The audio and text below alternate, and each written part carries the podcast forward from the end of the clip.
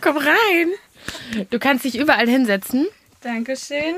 Lass uns über dein Crazy Date sprechen. Ja, das ist auch wirklich schon ein bisschen, bisschen her, das Date, aber ähm, war eins der schlechtesten, das ich je hatte. Das freut mich.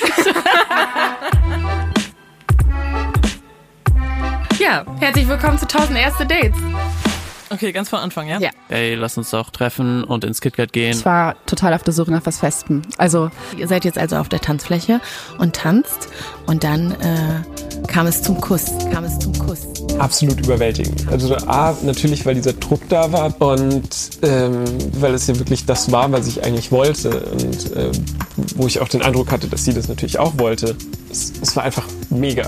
In diesem Podcast spreche ich mit euch über eure krassesten Dates, Momente, die mal wehtun, mal einfach nur mega peinlich sind, Höhen und Tiefen aus dem Datingleben halt. Ich glaube, ihr wisst alle, was ich meine, oder? Und ich habe einfach nur gemerkt, ich habe im ersten Moment gar nicht mit Gedanken reagiert, sondern so richtig körperlich. Ich habe angefangen, ich habe so eine Panikreaktion gehabt. Ich habe angefangen zu schwitzen, ich habe richtig Magenschmerzen gehabt. Dann meinte Tim so, ja, also meine Mutter hat ja wie gesagt heute Geburtstag, da kommen auch gleich noch Familienfreunde und es gibt richtig lecker Abendessen, bleibt auch noch hier.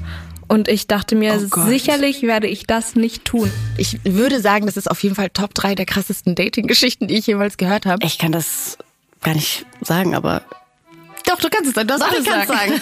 es geht auch um Do's und Don'ts, komplizierte Beziehungen, Struggles und auch ab und zu mal um Sex.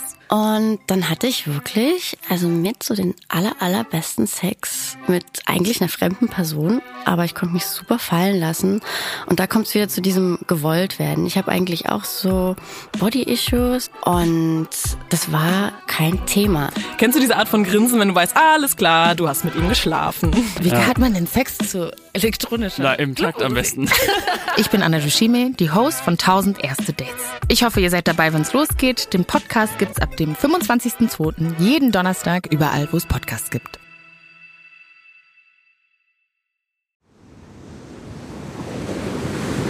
Wie sein Auge war auch der ganze Mensch Monet. Diese Suche nach Licht, nach dem Wasser, nach einer neuen Malerei. Das ist fast wie eine Pilgerfahrt. Ich bin Linda Zawakis und das ist die Geschichte über ein Leben in Zeiten des Umbruchs.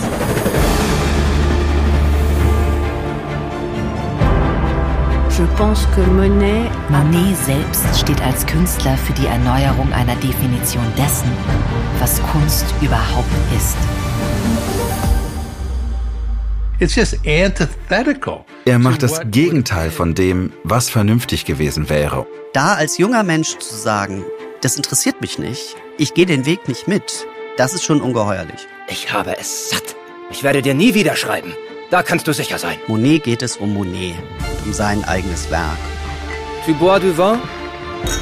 Es lebe Claude. Sein Weg nach oben führt in die Einsamkeit. Meine arme Frau hat den Kampf um ihr Leben heute Morgen verloren.